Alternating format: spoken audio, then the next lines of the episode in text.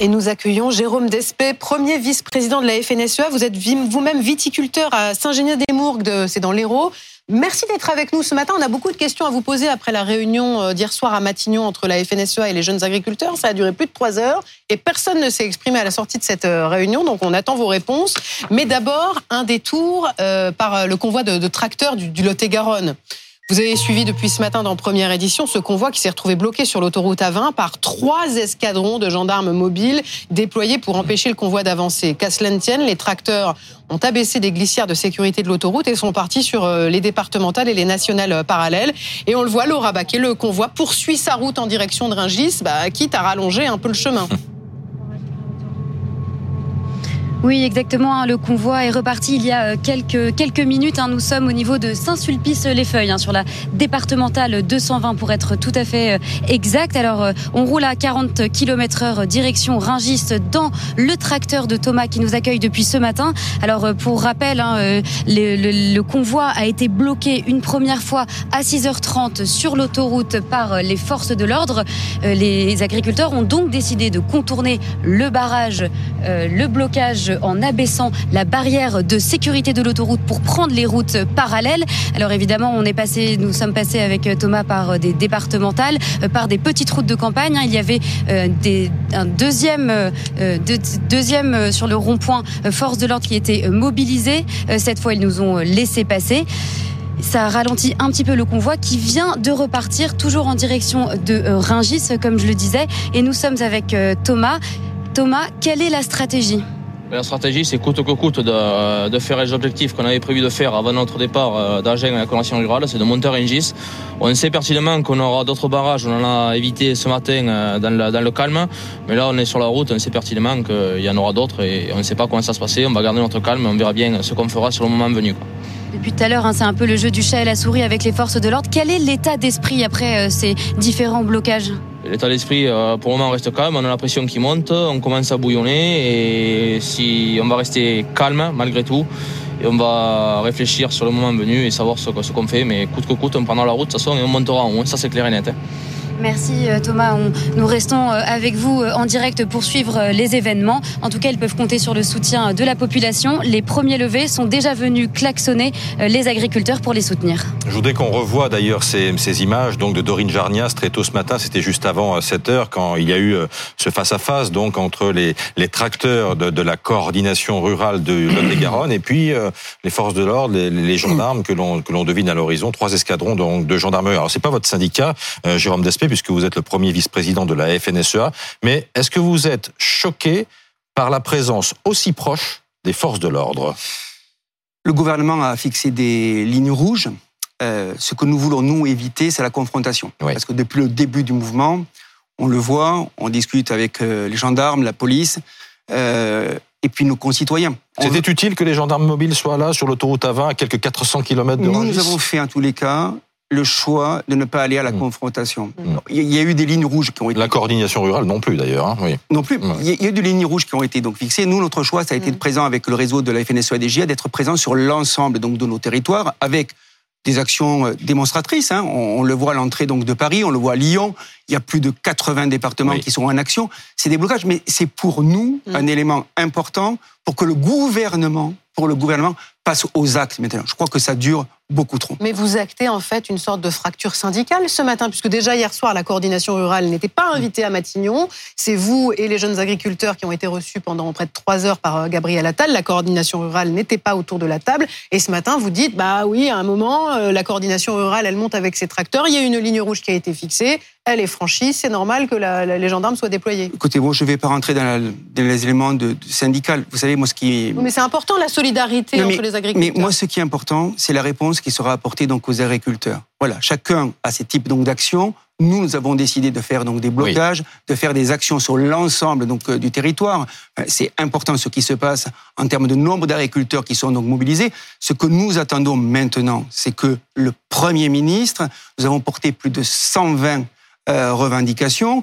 Ça dure parce que euh, je pense que le changement de logiciel que nous attendons donc du gouvernement n'est pas là. Ce qu'attendent les agriculteurs. Allons dans le concret, Monsieur Despé. Trois heures hier passées donc face au Premier ministre. Est-ce que vous avez eu des réponses aux questions aux demandes que vous avez formulées? Pas pour l'instant. Nous, nous sommes- C'est-à-dire, vous Mais avez- pendant vos- trois heures, ils vous ont dit. bah, vos représentants sont sortis Nos en- en, présidents. en vous disant il n'y a pas d'avancée.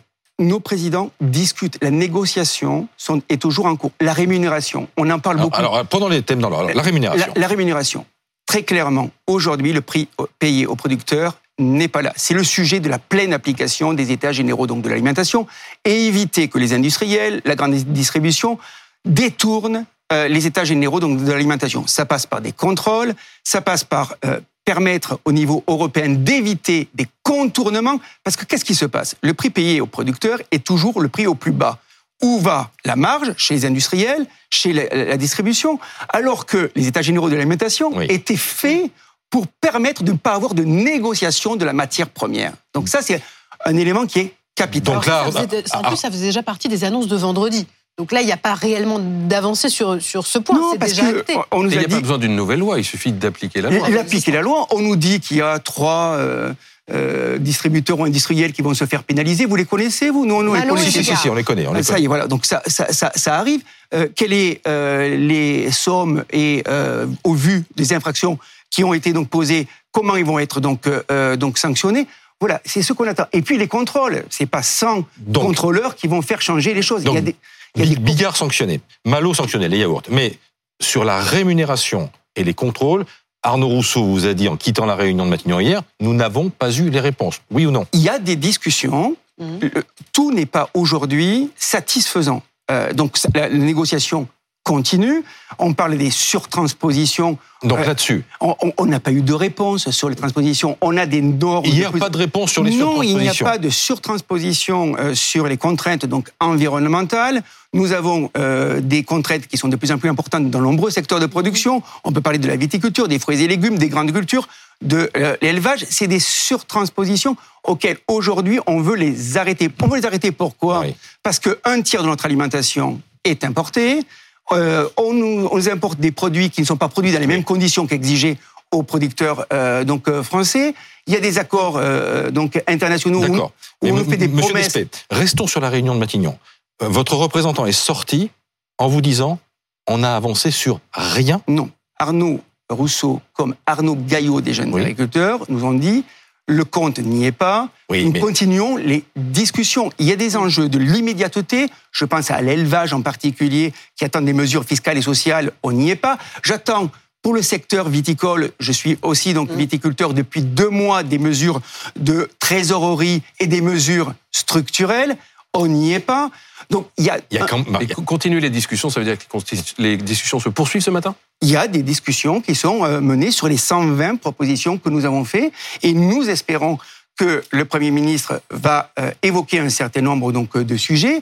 Il y a le président de la République qui ira euh, prochainement Jeudi. euh, jeudi auprès de la Commission européenne parce que on parle de souveraineté alimentaire, mais les 4% de jachère euh, de non-production au moment où on a des importations d'Ukraine et d'autres pays ben, affaiblissent notre souveraineté. Donc, Et là, on euh, connaît la position de la France. La France est contre le traité avec le Mercosur, elle est contre les 4% de jachère et elle est contre les barrières douanières allégées pour, Oui, pour les Ukrainiens. Ça, ça fait des années que nous entendons euh, cela. Et concrètement, il n'y a rien qui ne change. Et quand je parle de changement de logiciel, Oui. c'est ça.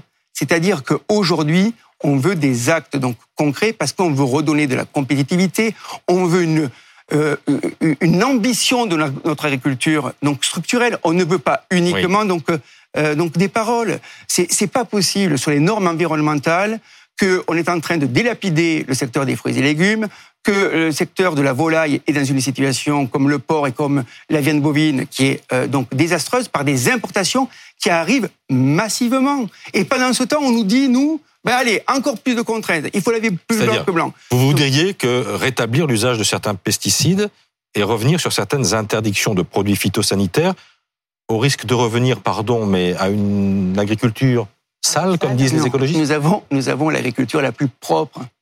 Euh, il faut voir toutes les démarches que nous avons faites dans les certifications environnementales, dans l'agriculture donc euh, biologique. Ce que nous voulons, c'est avoir les mêmes règles au niveau européen et que on parle des clauses miroirs au niveau européen Pourquoi ces causes miroirs ne sont pas appliquées Pourquoi on importe des produits qui ne sont pas produits dans les mêmes conditions euh, que, que, les nôtres Donc qu'est-ce qui se passe Mais qu'est-ce qui se passe C'est le déménagement donc de l'agriculture. Qu'est-ce qu'on dit aux jeunes agriculteurs sur euh, la transmission On parle d'une loi, euh, mais est-ce qu'on veut réellement mm. encore des jeunes agriculteurs mm. Il faut euh, vraiment, bien sûr, développer cette, euh, cette ambition pour pouvoir préserver donc des jeunes agriculteurs, pour aller à la compétitivité donc de l'agriculture et préserver nos potentiels de production. Jérôme Despé, vous avez une toute petite question à poser à Dominique Schelcher, le patron de Super U, qui est dans un instant l'invité d'Apolline de Malherbe. Ah non, mais la question, c'est que ah, très vite, hein Très vite qu'on mette tout sur la table et que euh, sur les marges, ils nous disent exactement ce qui va à la distribution, ce qui va aux industriels, parce que les agriculteurs aujourd'hui, le prix nous l'avons pas.